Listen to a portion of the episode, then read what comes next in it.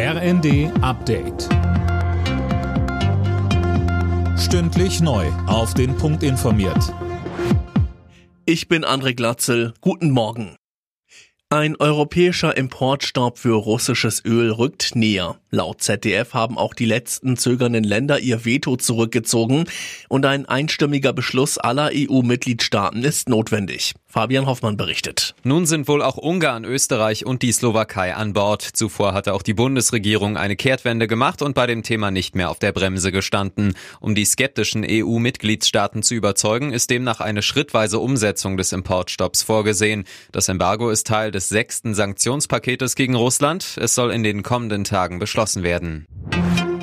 Etwa 100 Zivilisten sind aus dem eingekesselten Stahlwerk in Mariupol rausgeholt worden, so der ukrainische Präsident Zelensky bei Twitter.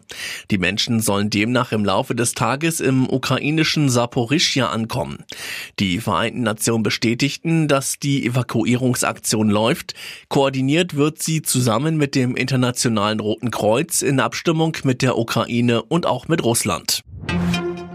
Die traditionelle revolutionäre 1. Mai-Demonstration am Abend in Berlin ist weitgehend friedlich verlaufen. Laut Polizei gab es etwa deutlich weniger Festnahmen als in den vergangenen Jahren. Mehr von Dennis Braun. Insgesamt ist es auch deutlich friedlicher verlaufen als sonst, heißt es. Demnach sind nur vereinzelt Autos oder Mülleimer angezündet worden.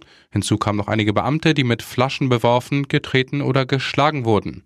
Etwa 14.000 Menschen nahmen an der Kundgebung am Abend teil.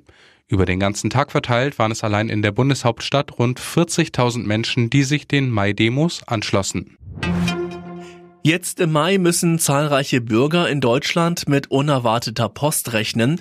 Die bundesweite Volkszählung Zensus wird wieder durchgeführt.